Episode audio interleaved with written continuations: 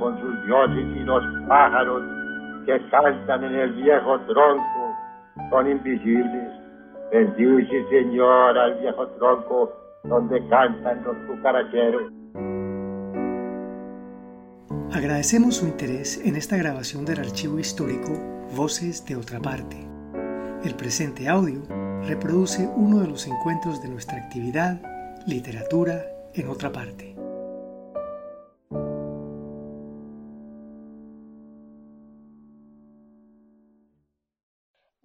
Es un proyecto ganador de la convocatoria Unidos por la Vida 2020 del Instituto de Cultura y Patrimonio de Antioquia y la Gobernación de Antioquia. Presentación del libro Extraditados por Error de José Guarnizo.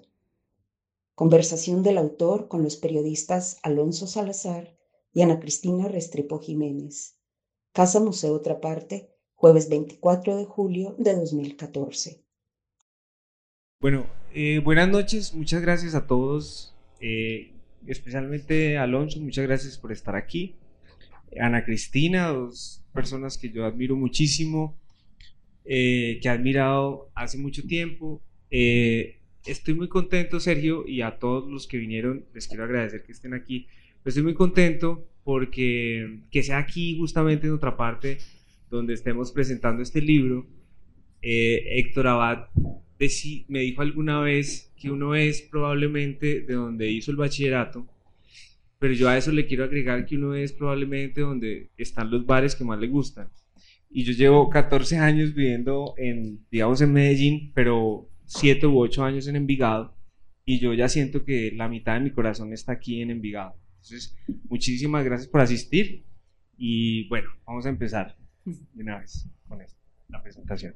Bueno, muy buenas noches a todos. Qué rico estar aquí con ustedes. Esto, mm, no sé, Alonso, pero yo me siento como la madrina de un bebé, como si estuviéramos mostrando un bebecito en sociedad eh, por primera vez.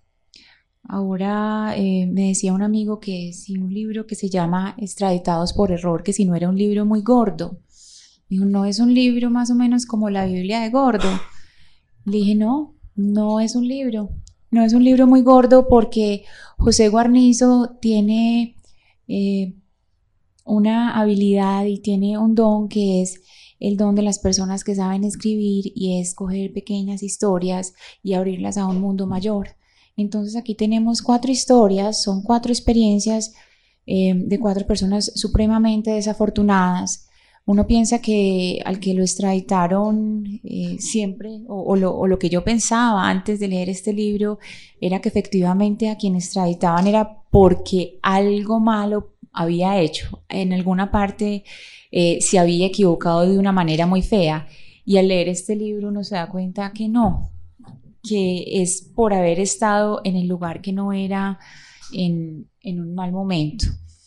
No quisiera eh, que entráramos mucho en todas las historias, pues como para que ustedes eh, lean el libro, pero sí eh, quiero pues empezar diciendo que me parece muy especial que hoy mm, presentemos este libro no solamente porque hoy es el cumpleaños del Libertador, sino porque estamos en esta casa que es la casa de la persona que a muchos lectores, a muchas personas que escribimos, eh, nos enseñó la noción de, libertad. Nosotros aprendimos a ser libres a través de, la lectura de Fernando González, entonces estamos con un libro muy bello hablando de un, tema muy importante que es eh, la libertad del ser humano, aunque estamos hablando de personas que están en la cárcel, todo el tiempo uno piensa en dos palabras, libertad y soberanía, libertad y soberanía y, genera una serie de reflexiones eh, sobre este libro. Esas son, fueron las dos reflexiones mías pues eh, básicas con base en los, en los casos que leí acá. No sé, Alonso, ¿tú qué piensas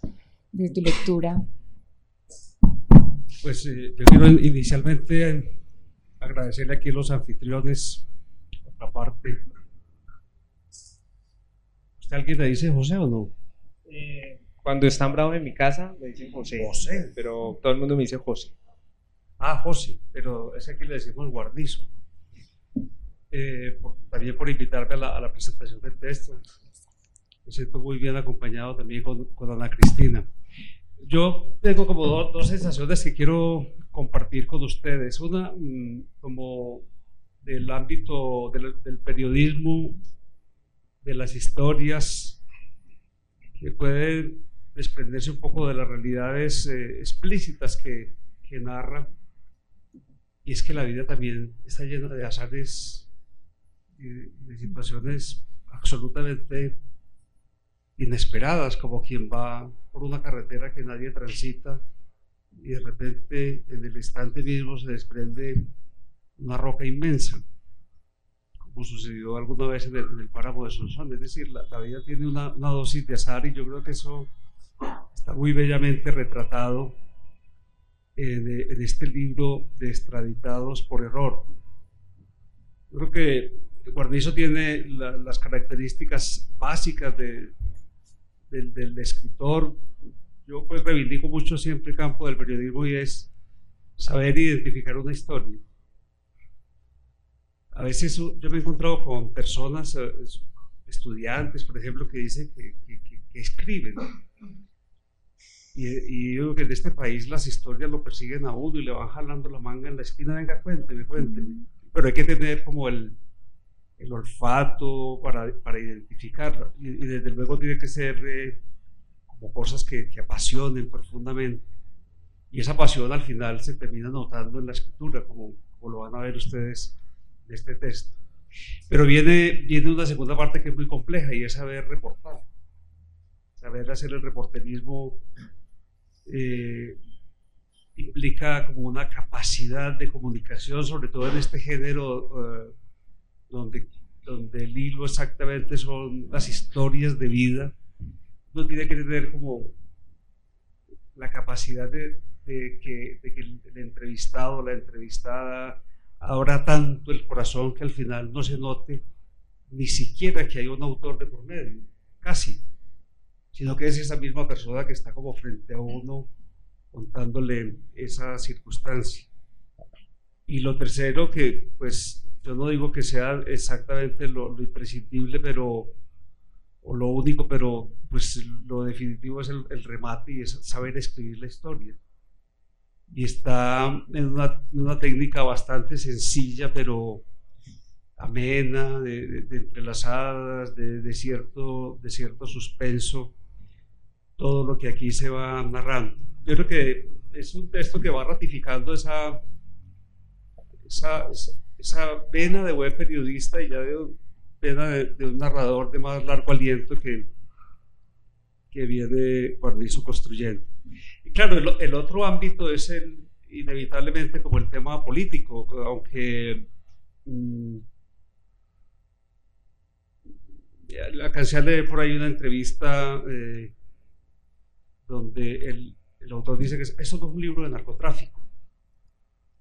Ni, bueno, pongamos que no es un libro de narcotráfico, sino que es un libro sobre el absurdo de la justicia en Colombia. Porque el libro exactamente lo que nos pone en evidencia a estas alturas es que esa institución de la extradición impuesta por, por los Estados Unidos está reventada, que sufren mucho más estas personas a las que eh, en la costa atlántica en, algún hogar por ahí perdido, o el, o el, que era, el que era aviador y termina, alguien toca en la mañana un día y dice, usted tiene orden de extradición. Es una, es una noticia que yo me asusté alguna vez porque fueron a la casa de un hermano y le dijeron, este, este, es, eh, este lote y esta casa es del cartel de Sinaloa porque la habían vendido unos, eh, unas chicas que resultaron con algún parentesco por ahí con un presidente y entonces eh, le habían comprado a Dolis y Fuentes, mi, mi hermano ese lote y no sé qué. Y de repente se bueno, de, un tamaño bastante menor al de esta circunstancia de que ya se va a embarcar. Claro que tenemos la génesis del absurdo de, las teorías sobre las drogas y en la guerra contra las drogas, pero después tenemos también a, unos narcotraficantes que se dedicaron con mucho éxito a destruir la justicia colombiana, a destruirla, porque la destrucción de la justicia colombiana es el precedente de la validación total de la extradición.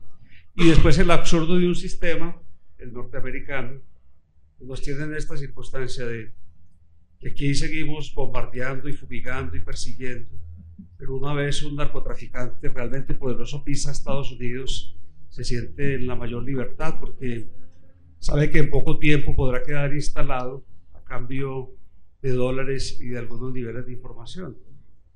Entonces estamos en, este mundo tan loco de, de, una liberalización, por ejemplo, hacia adentro de la política de drogas en Estados Unidos sin que se modifique para nada lo que aquí, está sucediendo. Y claro, yo leyendo cada uno de estos relatos que además eh, tienen eh, la ventaja de, yo creo que los reportajes mm, o estos relatos largos se salvan por los detalles y están tan finamente detallados que, que conmueven mucho y obligan a pensar esa cosa de la extradición. Mm, yo quisiera leerles dos pequeños apartes para que José nos empiece a contar eh, cómo, cómo, llegó este libro. Eh, abro comillas, Colombia pasó de extraditar 12 colombianos en el año 2000 a 207 en 2008.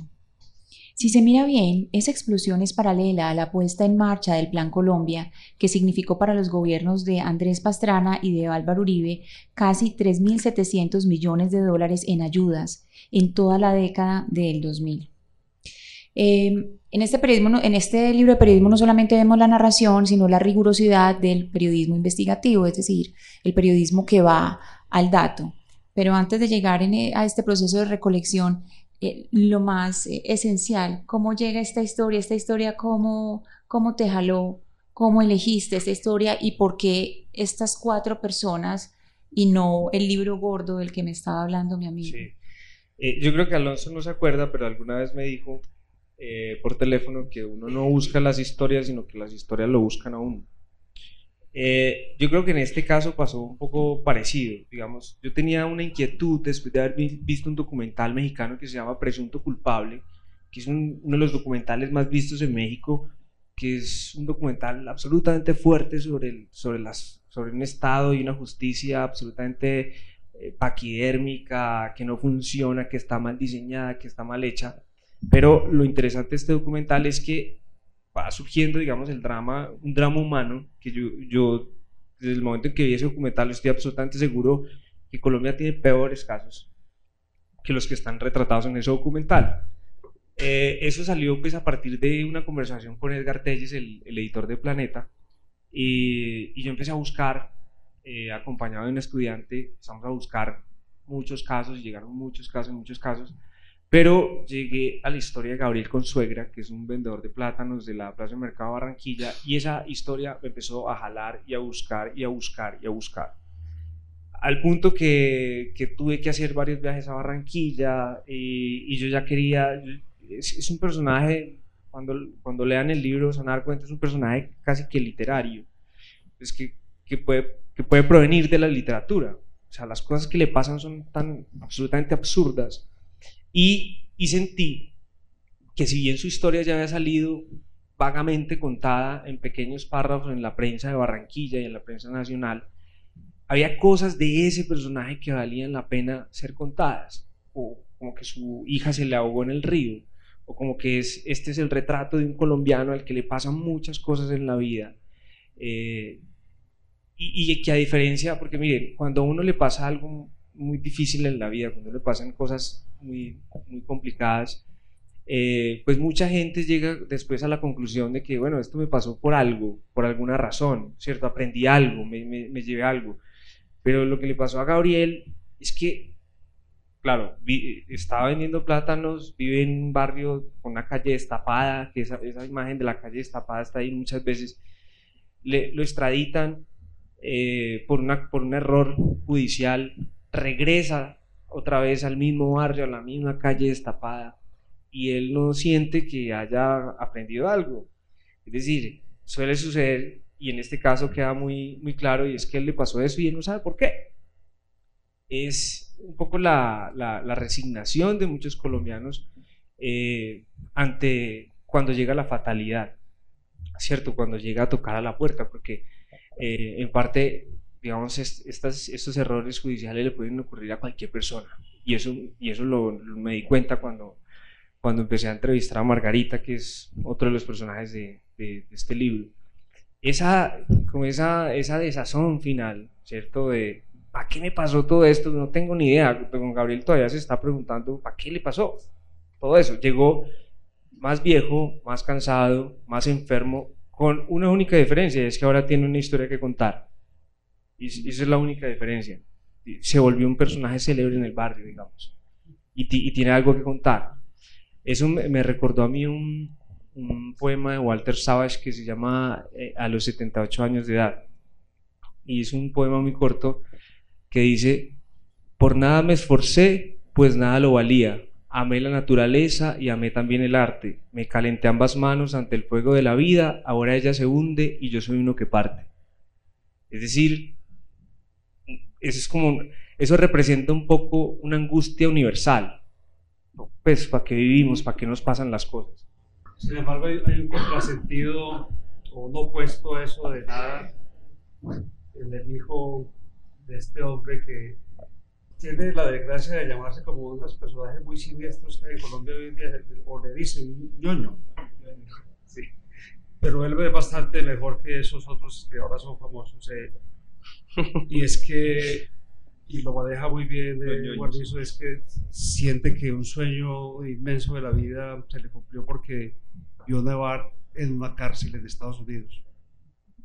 Y hay algo eh, en esa historia en particular, bueno, el libro eh, tiene algo muy hermoso y es que es, mm, después cobra sentido lo que les voy a decir, pero es un libro que es dedicado a Dios, ¿cierto? Es, es una escritura y tiene como ese énfasis en lo espiritual y de alguna manera uno siente que los personajes que menos sufren o menos oprimidos eh, son Gabriel y Gabriel. Son, que, son, no creen en Dios, pero es decir, que nos no se aferran tanto, no se convierten, digamos. Pero se tienen ellos dos. A mí me recordó esta película de, de, Jim Sheridan, El nombre del padre, que inclusive Jerry Conlon se murió hace 15, hace 15 días, se murió el protagonista. No sé si ustedes recuerdan esa película, que es eh, a, un, a un joven que lo cogen por un atentado, él no fue culpable, por un atentado de ira, y paga cárcel, su papá también pero que de alguna manera tener esa compañía es decir, la fuerza del afecto eso que, mencionas tú y que menciona Alonso,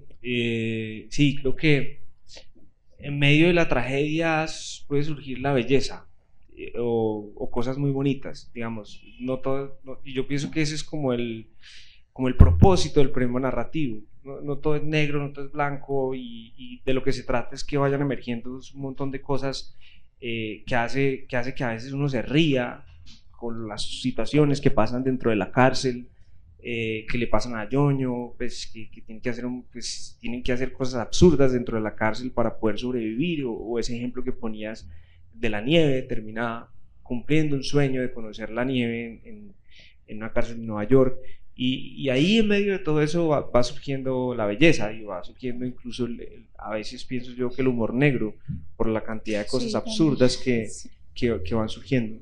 ¿Y la ruta? ¿Cómo trazaste la ruta? ¿Cuál es el mapa de este, de este libro? Eh, mira, yo creo que el, personaje principal es Gabriel Consuegra, sin duda. Y digamos que a través de ese, de ese personaje eh, yo fui tejiendo, digamos, las otras historias. No porque las otras no fueran importantes, sino porque creo que este es el libro de Gabriel. Eh, y, y a partir de eso, digamos que fui como creando una, como la como la arquitectura, digamos, del libro, en el que eh, se nota poco, digamos, el, autor y más bien son los personajes los que se van arrastrando el libro, los, los que llevan todo el peso dramático también de la historia, porque está concebida también desde un punto de vista dramático, como, como se hace una película, y, y, lo que hice fue plantear un poco dónde están los nudos, los conflictos de la historia, y em, ir un poco eh, tratando de crear cierta tensión, dejando ciertos, mencionando ciertas cosas que finalmente no, no se van resolviendo, sino a, que a medida en que, la historia se va entrelazando, hasta ir creando, digamos, una, una especie de trenza muy sencilla para que el lector eh, termine no admirando al, al escritor, sino admirando la historia de sus personajes. A mí me parece que una de las virtudes de este texto está como va mostrando que el azar del que, del hablábamos, la condición de, la existencia, pues, es para todo el mundo.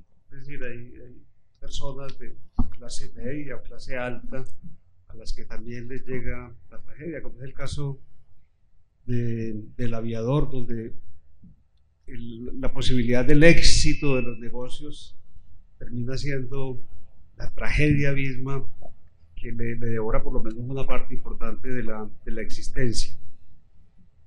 Ese, ese azar está muy, bien, está muy bien manejado porque en el libro no hay maniqueísmo en el sentido de decir es porque son personas de tal o cual condición, aunque desde luego eh, a los más débiles les, va, a veces más mal manejando esas fatalidades, esos recursos, pero, pero también se evidencia cómo la Corte Suprema eh, en Colombia frente al tema de la extradición cumple como una función de notarios, decir que lo que se dice es verdad, no, hacen más nada.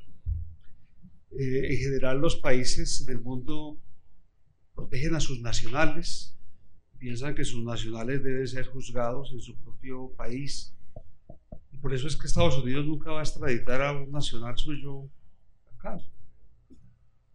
Aquí no solo eh, se salta pues ese precepto básico de, la dignidad de una nación, sino que esa función de notariado que hace la Corte es absolutamente mal hecha, porque ya en el, en el, en el, en el rigor de la investigación periodística, está ahí el, relato, en el relato de carne viva, se evidencia cómo jueces y fiscales de aquí y de allá se saltan lo obvio, lo normativo, la lógica, hasta que por fin resulta algún fiscal de aquí o de allá o algún abogado benevolente que identifica ese drama y logra salvar a estas personas que al final también como esa influencia divina en las historias, pues terminan regresando al país.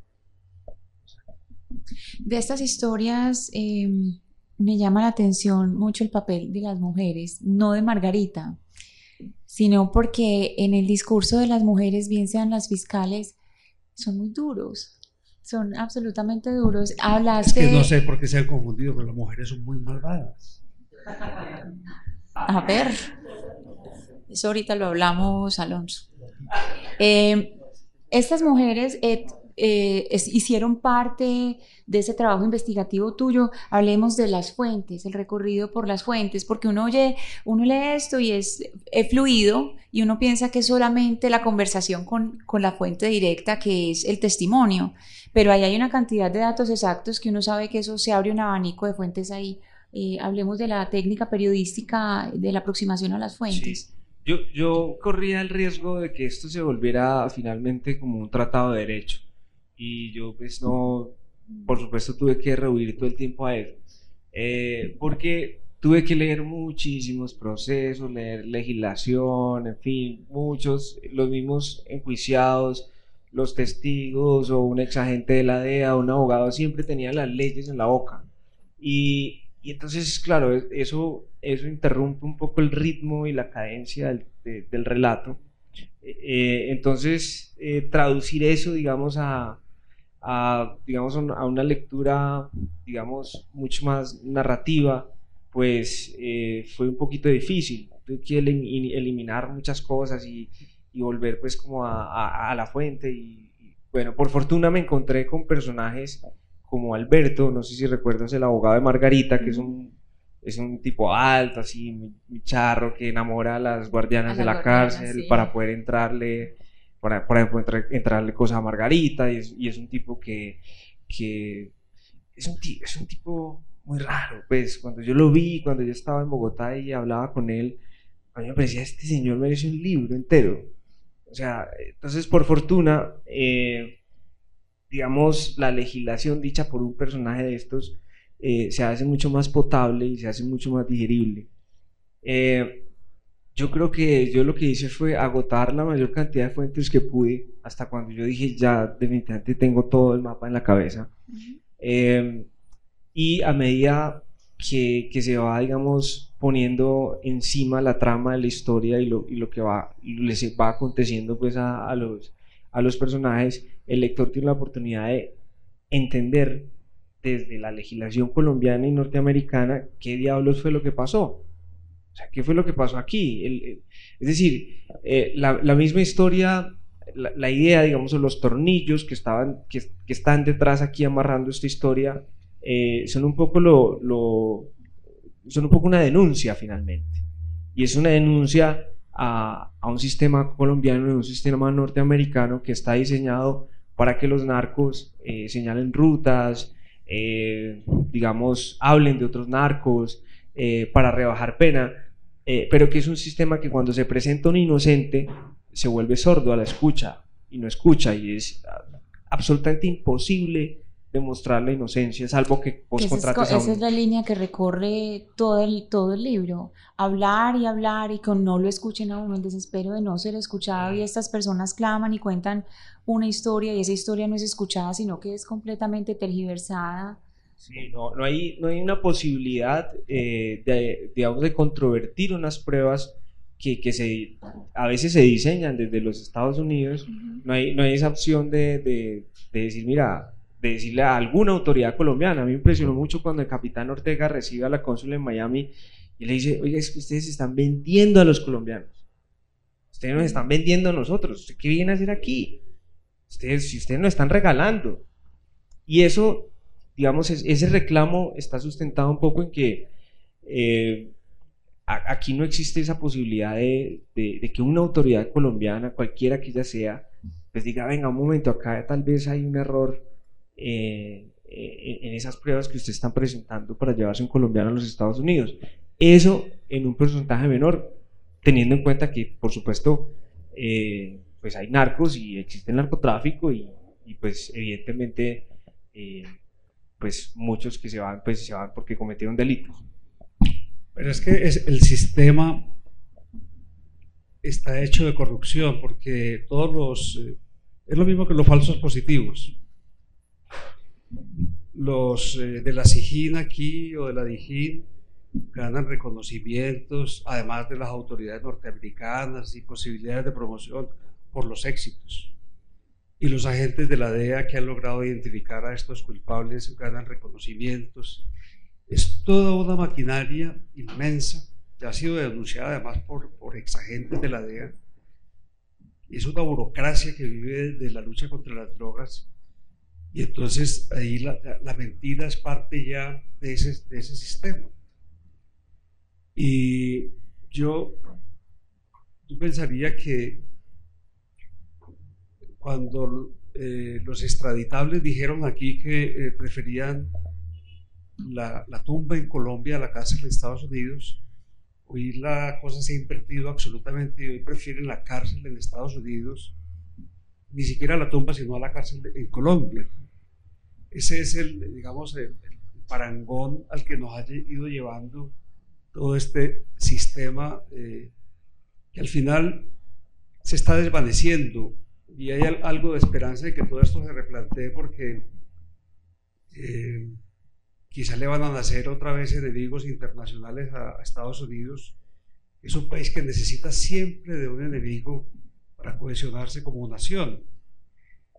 Desde luego cuando acabó la, la, Guerra Fría se quedaron mirando como un abismo.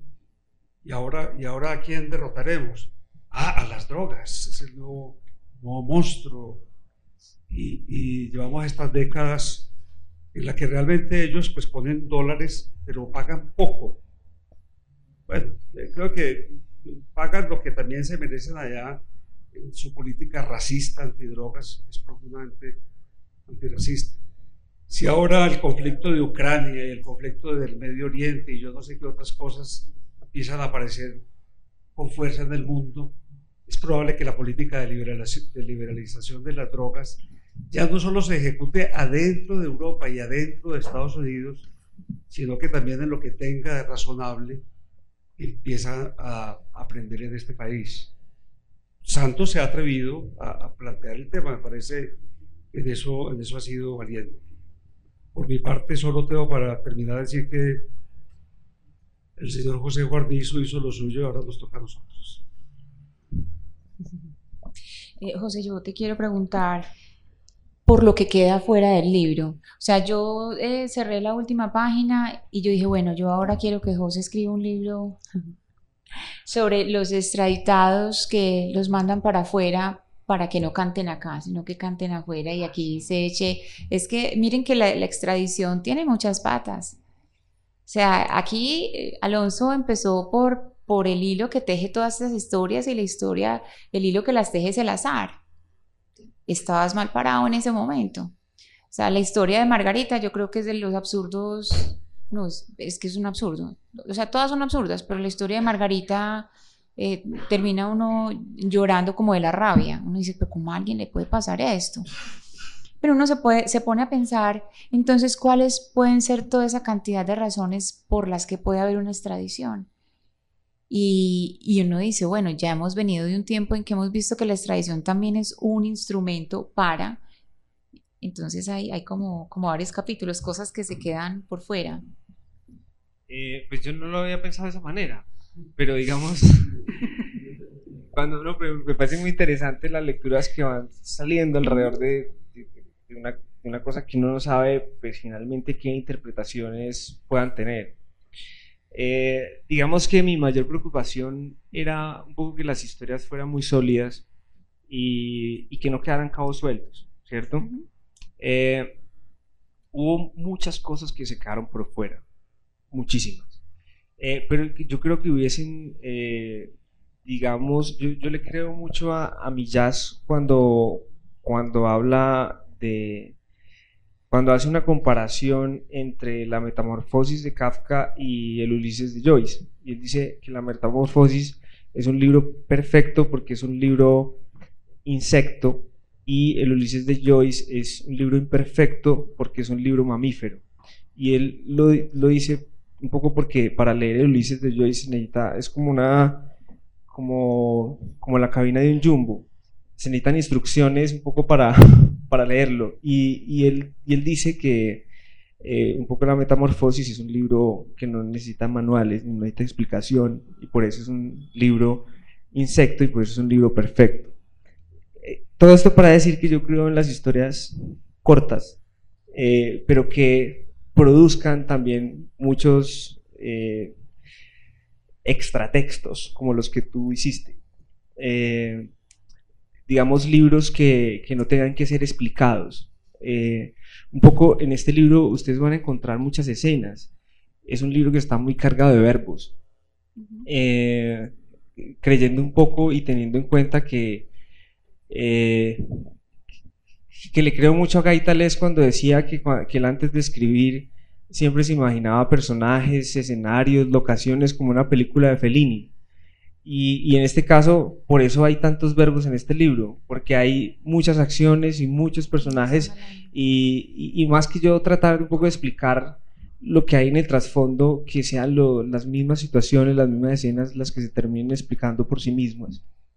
Eh, pero hay algo muy particular y es que eh, tomas eh, lo que dice Leila Guerrero, observar desde afuera, ¿cierto? Te paras afuera como mirando por un vidrio y tratas de no meterte. Me parece muy bravo uno quedarse sin meter la cucharada en un tema tan, tan grueso y después de haber tenido ese contacto humano y uno aguantarse las ganas de decir, bueno, y, y dejas las historias con la historia contada por el testigo y, y tú no te metes a dar eh, directamente. Sí, solo hay dos partes en las que yo me meto. Ah, bueno, tú entras. personaje, pero, sí. pero muy sutil, o sea, y tienes toda la razón. Digamos. Pero te metes más como reportero que ya como en un momento dar una opinión sobre. Ah, exacto, sí, no.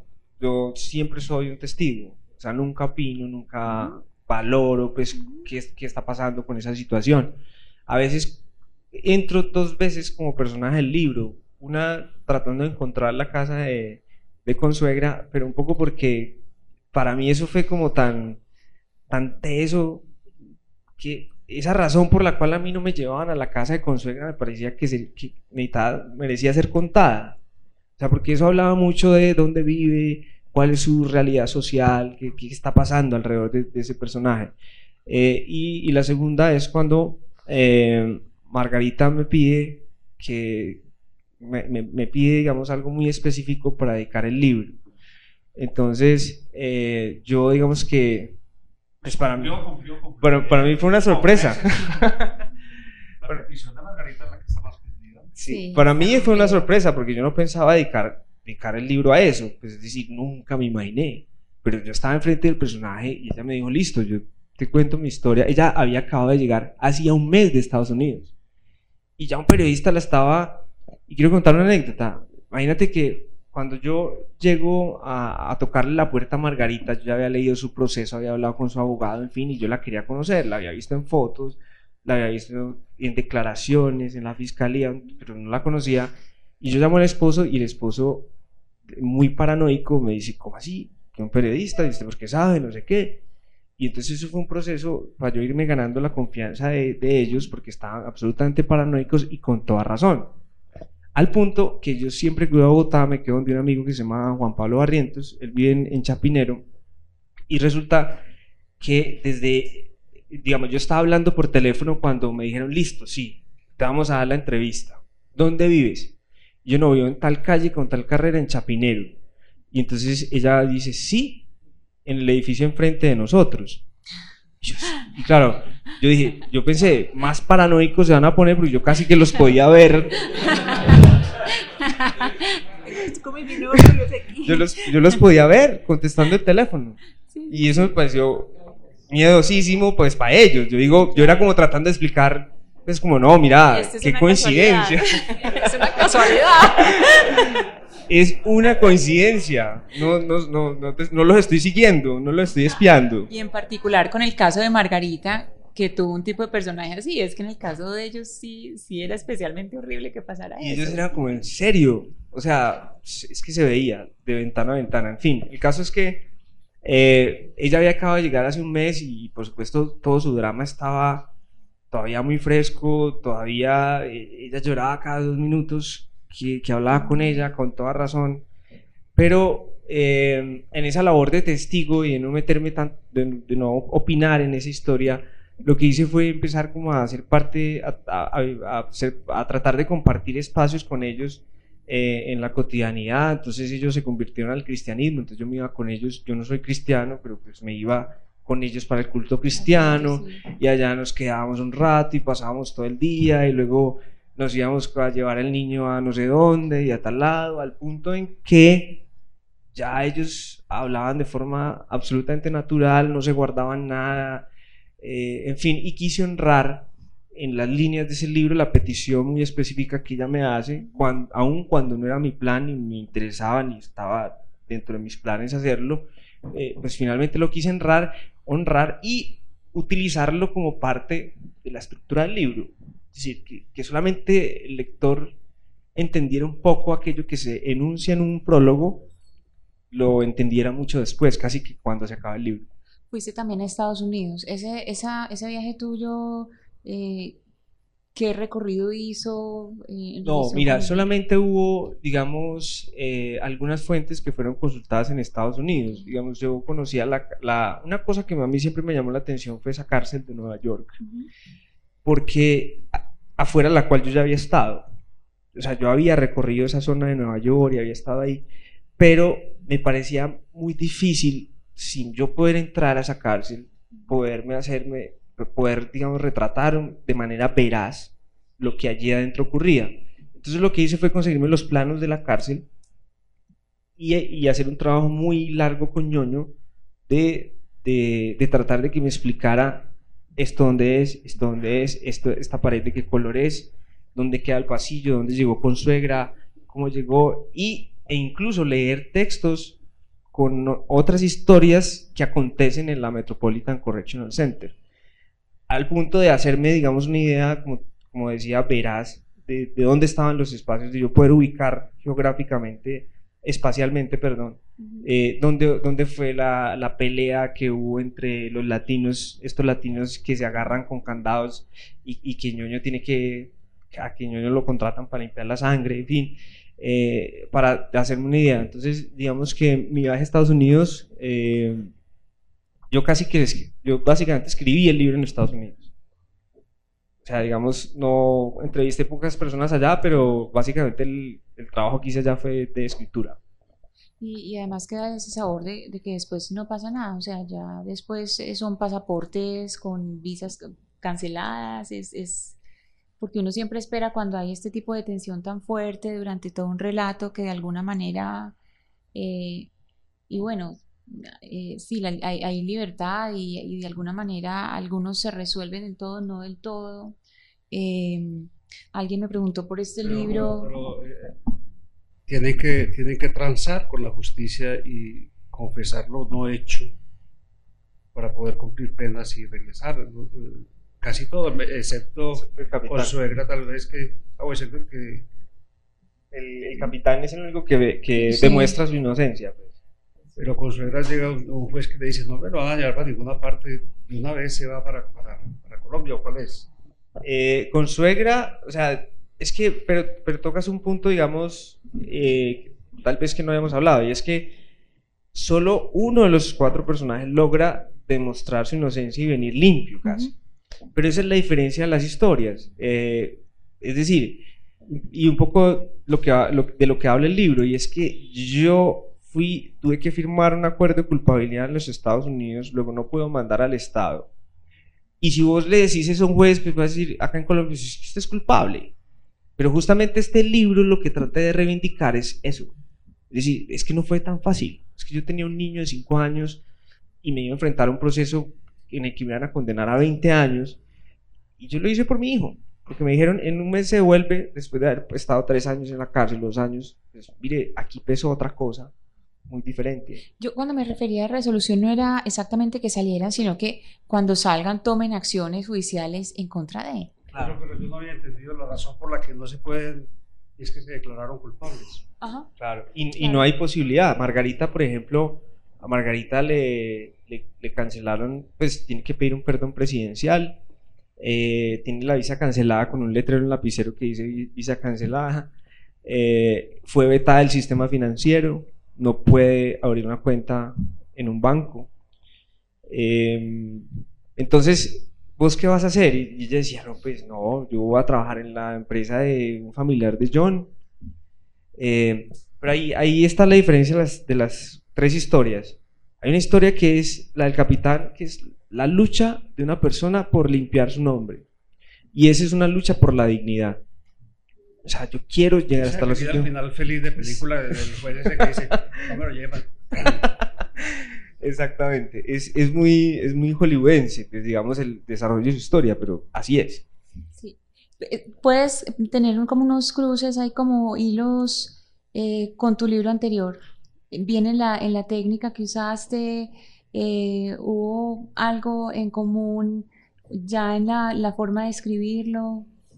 Sí, mira, yo creo que cada libro ha sido un aprendizaje y yo no seré tan pretencioso esconder nunca mi primer libro.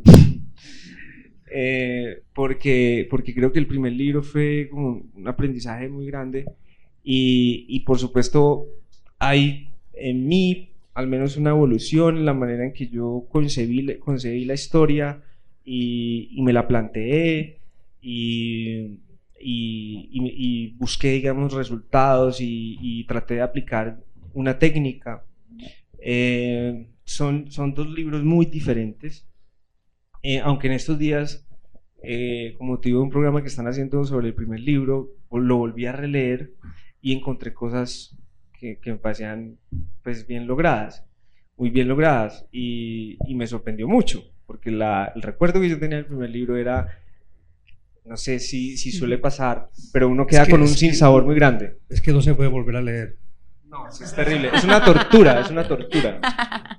fue una tortura leerlo, pero descansé un poco cuando vi algunas escenas que no recordaba y, que a lo mejor hoy no hubiese sido capaz de resolverlas mejor. Eh, Alonso, yo no sé si tú tienes más comentarios o pasamos a conversar con el público también, si el público tiene preguntas. Yo, digamos que no está tocado específicamente la legalización, pero sí yo creo que en el ambiente está y muy presente el tema de, del modelo en el que se está luchando contra el narcotráfico, desde Colombia y desde los Estados Unidos. O sea, y no lo digo yo, Miles Frechet, me sorprendió mucho esa respuesta de él eh, en torno a que pues él fue uno de los mayores impulsores pues, de la política de extradición y hoy en día piensa totalmente distinto. Y, y, hay gente, digamos, experta en el tema que, que dicen textualmente, es que antes, eh, pues con esas cifras que le llevó Ana Cristina, pues hay una explosión de extradiciones que coinciden con la puesta en marcha del Plan Colombia, que le significó al presidente Uribe y a Andrés Pastrana miles de millones de pesos. Ahí, eh, coincide justamente con esos dos, con, digamos, con la puesta en marcha del Plan Colombia. Y al final, eh, eh, Frechet opina, como opina mucha gente ya, digamos que antes era un defensor de la extradición, y, se, están trayendo a 10, a un pez gordo por 10 que no son nadie, ¿cierto? Que son unos don nadie en el mundo del AMPA y de la mafia. Buenas. Bueno, yo tuve la fortuna de leer el libro y mm, algo que me sorprendió es la capacidad de demostrar cómo ese drama humano que hay detrás de una injusticia. Y quería saber, en tu ejercicio periodístico, qué tantas historias pudiste camuflar, por así decirlas, en las que estabas contando. Yo veo personajes muy universales. Son como, este drama es el drama de muchos. Entonces, como ese ejercicio periodístico que ves constantemente unas historias, ¿cómo los metiste o qué, qué sentiste pues con, con, los personajes que estabas creando? Bueno, yo creo que Lina fue una de las primeras, fue la primera persona que leyó el libro en borrador. Eh, porque Lina es la persona, es esa persona a la que yo le confío un poco eh, siempre por primera vez un texto, porque es, digamos, mi mayor crítica, pero al mismo tiempo eh, la persona en la que más confío. Yo creo que en, en ese sentido, las historias, sí, la que acaba de preguntar. en ese sentido, la, yo creo que, mira, cuando, cuando yo decía que la historia de Margarita, al final la historia de Margarita es una historia de amor.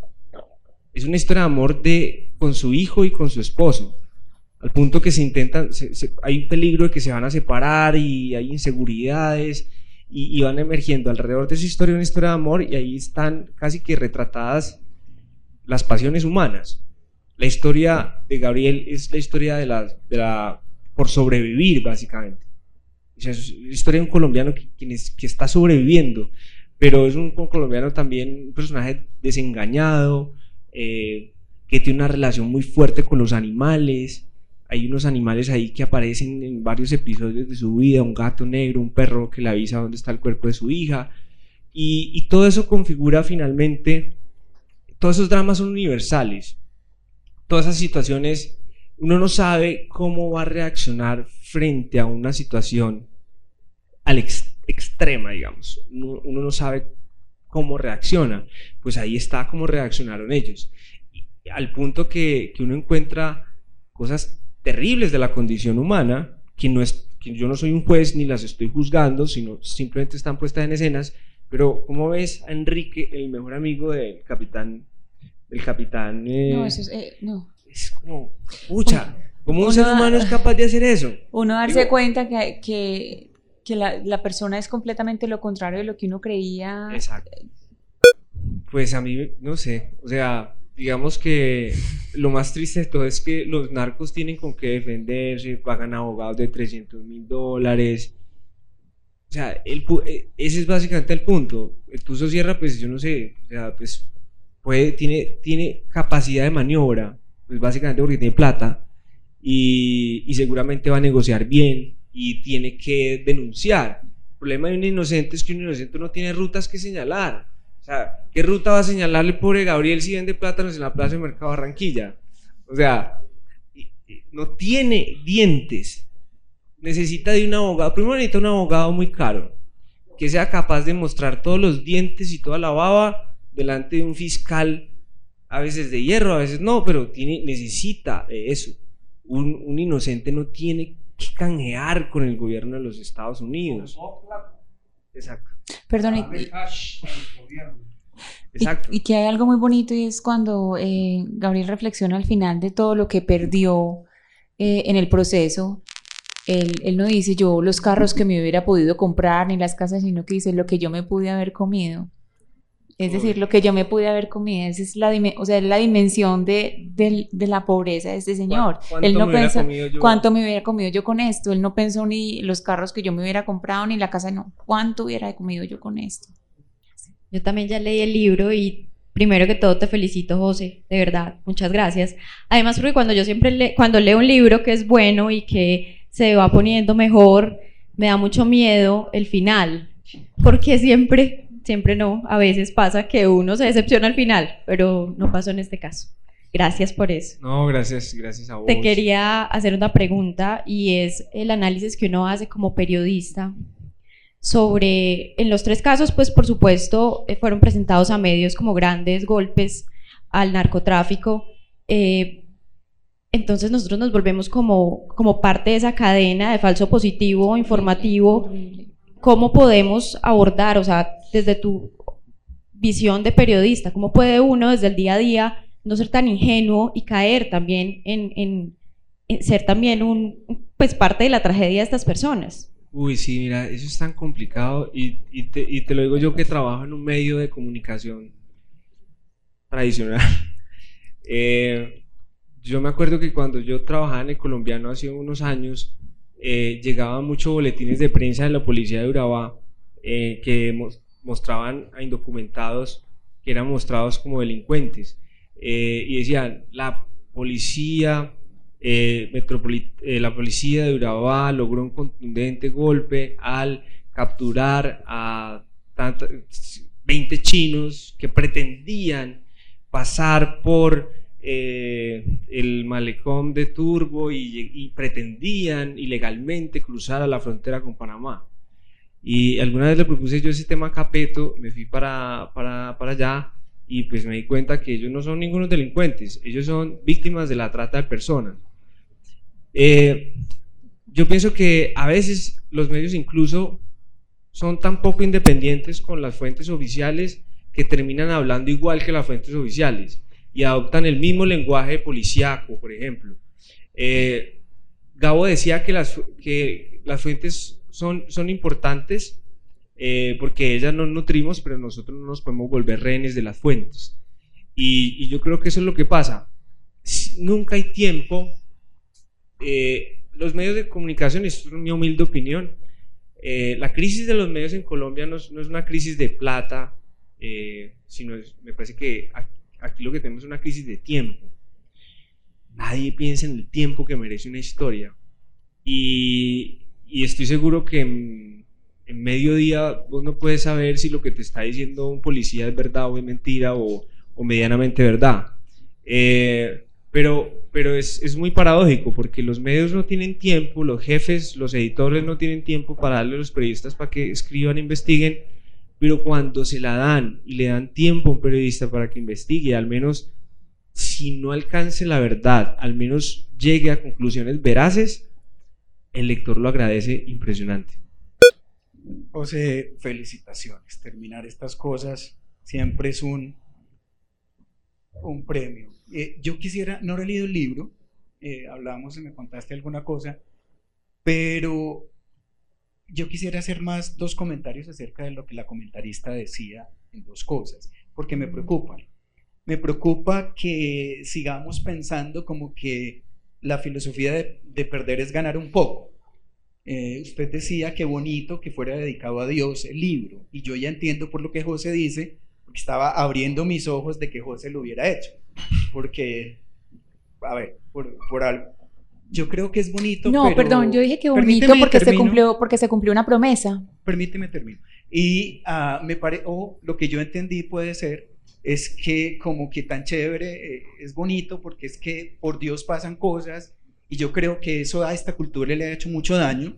Eh, eh, no puede ser respetando profundamente lo, lo, que tú explicas de Margarita, que seguramente es la persona que te pide en ese momento y todo. Y lo otro es la mirada de las mujeres, ¿no? Como que las mujeres tendrían que ser más dóciles, débiles y demás para poder ejercer su profesión. Yo creo que estamos llenos de estereotipos y creo que hay muchos jóvenes aquí que, que deberíamos de pensar desde otro lugar y no desde el estereotipo. Es básicamente Mira, yo creo que eso me permite a mí eh, aclarar eh, algo y es que el tema de Dios es un tema que yo de entrada en el prólogo lo digo. Yo digo, mire, yo como autor no dejé salir en ningún momento ninguna fervorosidad, pero tampoco ningún ateísmo. No me interesa, ¿cierto? Pero, pero sí, lo que va sucediendo es que los personajes, y eso hace parte de la realidad, y este libro está basado en la realidad, y eso le pasa a esas personas, unos se aferran al catolicismo, otros se aferran al cristianismo, otros no se aferran a nada, pero eso hace parte de la realidad. La, realidad vista de un modo en que si a mí la justicia humana no me sirve para nada, pues yo me pego a Dios y a uno le servirá, a otro no le servirá. Pero como autor yo no, digamos, no es el objeto, digamos, de, de no es el foco del relato. Pero, pero como pasa en la vida, como aquí hay ateos, cristianos, no sé, eh, en fin, eh, pues hay gente que se aferra a unas cosas a las otras cuando la justicia, que es lo que uno debería, lo que debería, digamos, creer también, y la justicia es la que debería dar respuestas porque tienes derecho a eso y, no, y no dejarle eso a Dios, eh, pues hay gente que se aferra a uno y a otro, pero, pero digamos, yo honré una promesa a, un personaje, me pareció muy bonito haber, haber podido ser capaz de decir, yo no creo en, en ese Dios que tú crees, pero yo soy capaz de dedicarle el libro a ese Dios en el que vos crees y en el que yo no creo. Y perdón, y, y, para explicarle al Señor, precisamente lo que dije que me parecía bonito era honrar esa promesa, que es muy bonito dedicarlo a Dios porque se honró una promesa. Y el papel de la mujer es precisamente porque es completamente lo opuesto. La mujer está es es en un papel fuerte y las mujeres más y los personajes más fuertes del libro son mujeres.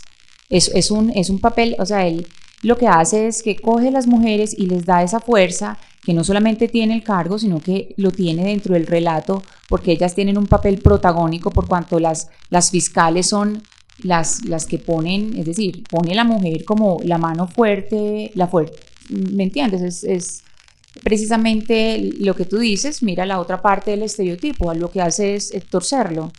¿Sabes? Y, una cosa, sabes que yo nunca me planteé si eran mujeres o hombres. o sea, digamos que los personajes van saliendo, pero me hiciste caer en la cuenta de eso. Casi todas las películas fiscales, las jueces, y esa Andrea Hoffman, pues, por ejemplo, que yo digo, por Dios. Sí, porque uno, uno piensa, hay un momento en que uno piensa, esta va a torcer y no, no, se mantiene vertical. Entonces es, eh, por eso te preguntaba precisamente porque eso es lo bonito, que coge el estereotipo y dice, no, permaneció firme en su punto, inclusive en un punto donde uno piensa, va a haber ahí como una, como una especie de, pacto tácito entre mujeres, no, nada, firme en su punto.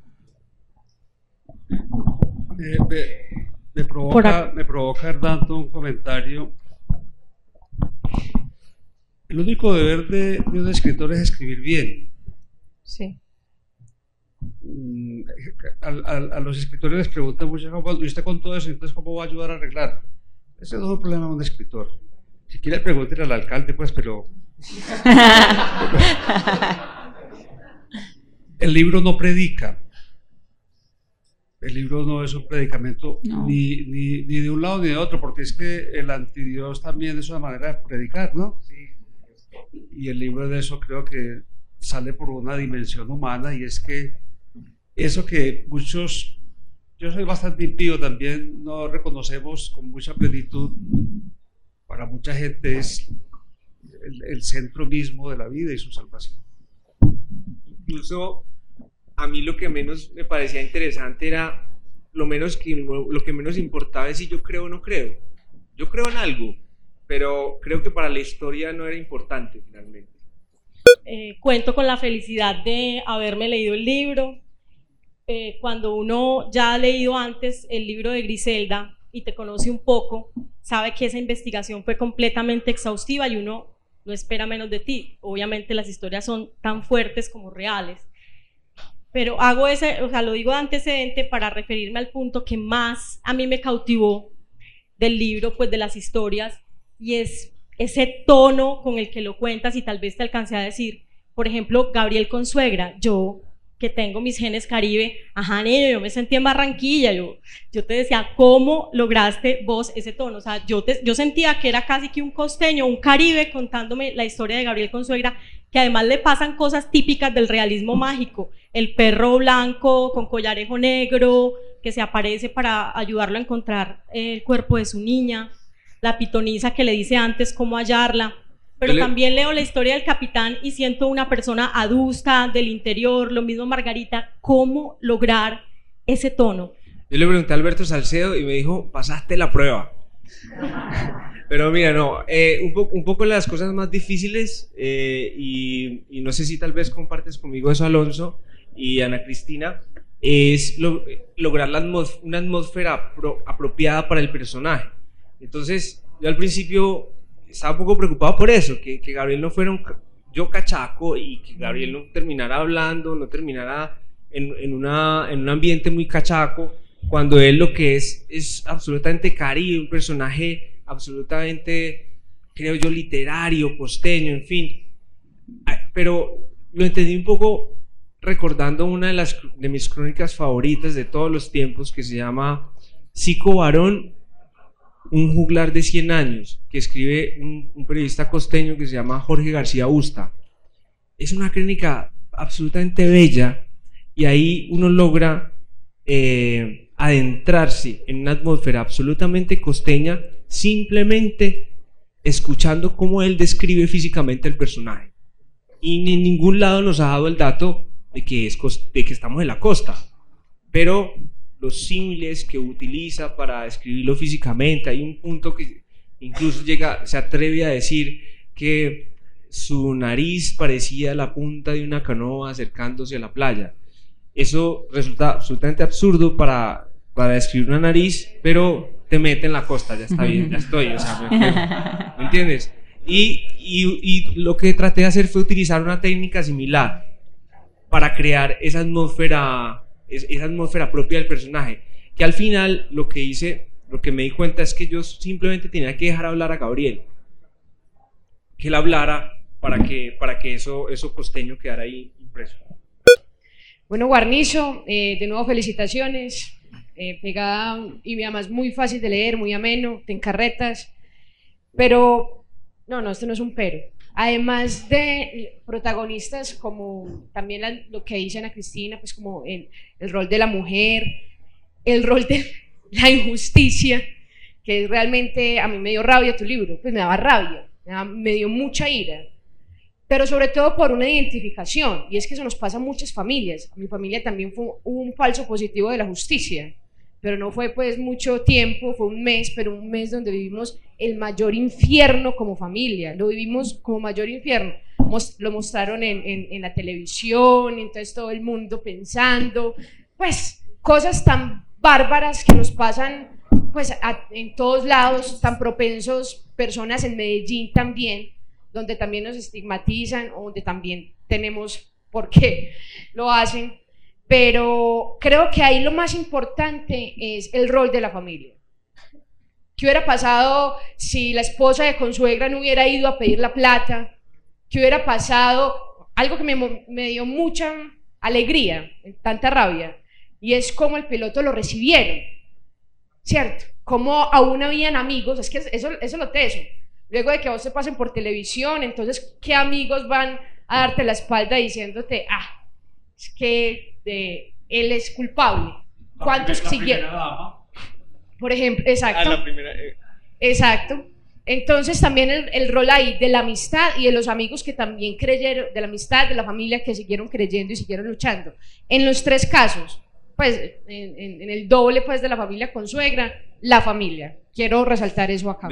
no lo había pensado realmente tampoco, ¿sabes? Eh, pues como que tampoco fue escrito con ese filtro, pero ahora que lo mencionas, lo que la resistencia de, Petrona, de, o sea, de, llegar desde Barranquilla hasta Boyacá y ir a visitar a Cómbita en un viaje larguísimo, luego metida en un bus, eso es o sea, eso es impresionante, eso, habla mucho como la, de la resistencia, eh, incluso que va más allá de la duda, o sea, es decir, la relación de John con Margarita, por ejemplo, en esa historia, yo no sé si está en el libro, pero yo le preguntaba a John, oíste, vos, vos en ningún momento decidiste, ah, pucha, ya, o sea, terminar con Margarita, o, pues no sé, como esta relación no va a funcionar y ya ya la condenan a 10 años, a 15. Y él decía, no, yo no sé, yo no sé qué iba a pasar, pero yo, yo tenía que estar ahí y, y resistió y bueno, sí, ahí hay un asunto familiar muy, muy bello también. Eh, ahorita decías que a los personajes quedaban con algo que habían aprendido o definitivamente no. A vos, llegando a esas historias, conociéndolas, pues no te pasó nada, pero te pasó, o sea, sí te pasó mucho, conocerlos, conocer esas historias. ¿Qué te quedó en el corazón de esas historias? Pregunta difícil. O sea, eh, mira, yo no sé, yo pienso que a, a uno pues yo trato de, de, no dejarme afectar mucho por las historias que, que cuento porque finalmente eh, la idea es que sea el lector el que, el que logre meterse en los zapatos de, de, esa persona y no uno, pues que uno, o sea, tratar de, de, uno como autor quitarse esa carga y, y de ver las cosas de manera casi natural, como si no estuviera pasando nada. Y en este libro un poco el ejercicio era relatar una cosa muy dramática, pero como si, como si, no hubiera como si estuviera pasando algo muy normal. Eh, y, eso creo que es un poco la clave para que el lector realmente se meta y sienta esa historia como propia. Eh, muy, ah, pues a mí en qué me cambió, pues yo pienso que tengo ahora unos amigos que son esos los protagonistas de ese libro. Eh, lo que decía Alonso yo siempre, y de verdad estoy totalmente de acuerdo, la misión de uno es contar una historia. No me pidas más que contar bien una historia. ¿sí? Me pasó, este domingo publiqué una, un reportaje sobre La Guajira. Y, digamos que, que, bueno, y ya lo contaste el reportaje y ya, bueno, ¿qué? Pues, ¿qué va a pasar?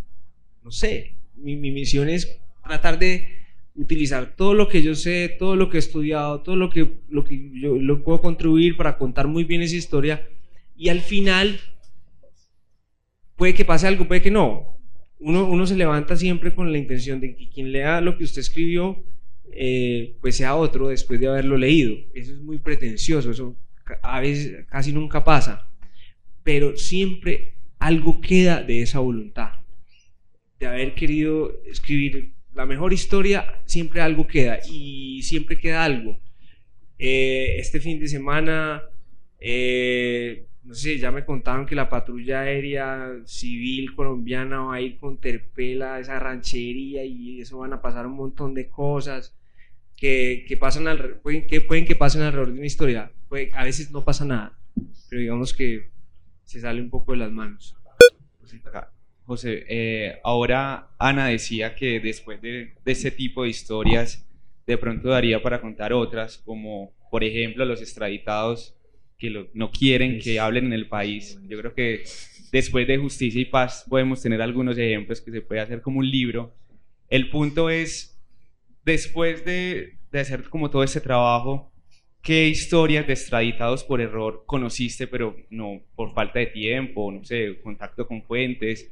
No lograste contar y que pueden dar para otra próxima publicación? Pues yo conocí varias historias. Yo lo que hice fue dejarme un poco eh, llevar por ellas y, y, de esa manera fueron tomando forma. Yo, yo pienso que esta selección fue un poco, ¿por qué estas cuatro y no más? Yo creo que esto no responde a a una cosa fríamente calculada o a que esto, digamos, alguna teoría, en fin, o que las historias tuvieran ciertas aristas pues que deberían compaginar. Yo lo hice fue porque, o sea, porque me dejé llevar por esas historias y con esas es una cosa muy subjetiva. Fueron las historias que más me llegaron a mí y, y hubo otras que, no, no, simplemente no me llegaron y, y, así se fue haciendo. Es, es, una cosa muy subjetiva, ¿sabes? No, no, no fue muy pensado con, con mucho cerebro, sino más con mucho corazón, al final. Dice ahí, la historia de cuatro colombianos acusados de narcotráfico y lavado de activos. No hablemos de los inocentes, hablemos de los que han sido culpables. El fenómeno del narcotráfico generalmente conlleva homicidios, asesinatos, secuestros, miles de crímenes horribles. ¿Y cómo va a prevalecer el narcotráfico ante la muerte de un colombiano? O de 100 colombianos, o de 2 o 3 mil colombianos, como han, como han confesado los paramilitares. Entonces eso muestra simplemente para quién trabaja el Estado colombiano, qué le interesa la sociedad, los compañeros, cuántas víctimas, cuánto dolor han sembrado los culpables y el premio es que respondan únicamente por narcotráfico. Eh, extraditados por error han sido todos los que han extraditado. Estos que han sido inocentes de todo mal y peligro, eso ya no tiene pues nombre. Pero realmente el pensamiento, lo que me queda nada más de leer el título de la obra es ¿Para quién estamos trabajando? ¿Qué protección tenemos los, los colombianos ante las injusticias que nos pueda hacer otro colombiano o que, que nos puedan hacer en, otra, en otro estado? Ah, valdría la pena que se pensara en replantear lo de la extradición. Yo pienso que el, el mecanismo es válido para crímenes pues específicos, pero suponiendo que en Francia una persona la cojan con cuatro kilos de coca y esa persona tenga un, la muerte de un francés en sus espaldas, no lo van a extraditar, primero tendrá que responder por el homicidio. Que pues, pues pienso, me encantó el título y es porque sí da que pensar mucho. La obligación del escritor es escribirlo bien y la del lector entender y tratar de comprender más allá de lo que diga el Gracias, gracias Rosa. Sí, yo solo te agregaría que uno se queda con la desazón de que no hay, digamos, una equivalencia entre, entre lo que se está juzgando en un lado y en otro, y que no importa finalmente eh, qué haya pasado en Colombia. Lo único que importa en esa relación es lo que quiera Estados Unidos y lo que quiera un fiscal gringo. El resto no importa, no, interesa. Y yo creo, y, en eso sí creo firmemente, que la, la política de extradición se tiene que revisar. Se tiene que revisar. O sea, yo no estoy diciendo que no extraditen a nadie, eso no es mi tesis. Mi tesis es que se tiene que extraditar. digamos que eh, hay muchísimas cosas que han cambiado con el tiempo y, que merecen, por supuesto, ser revisadas. Eh, no, Guarnizo, pues precisamente quisiera como que andaras ahí porque inmediatamente se me vino la pregunta. Entonces, cuando los extraditables hicieron un bloque en contra de la extradición, ¿habría lugar a reflexionar desde ese momento histórico sobre si tenían razón o no? Pues de criticar la extradición de nacionales a, esa, respuesta. Pues no, es una pregunta muy inocente, se me pone a ocurrir reflexiones después de eso, pero quería hacerla tal cual. Es, claro. Creo que en ese caso de lo, de, lo, de lo, que solicitaban los extraditables, creo que Alonso nos, nos puede dar un poco más luces. ¿Vos qué pensabas? ¿Qué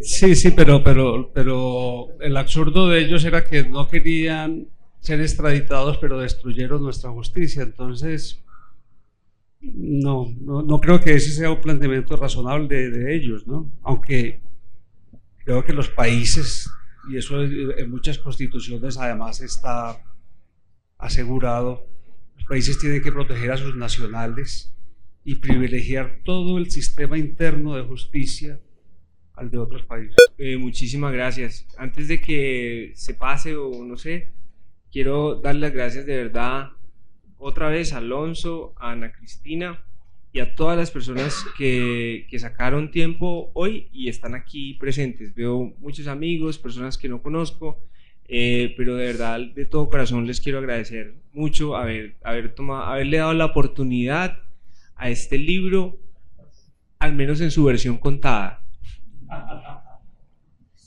Bueno, muchas gracias a todos por venir y... Estamos unidos por la cultura. Y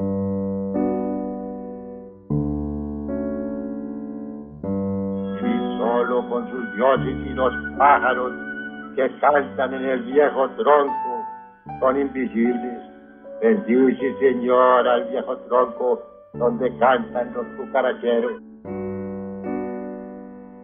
Agradecemos su interés en esta grabación del archivo histórico Voces de otra parte. El presente audio reproduce uno de los encuentros de nuestra actividad Literatura en otra parte.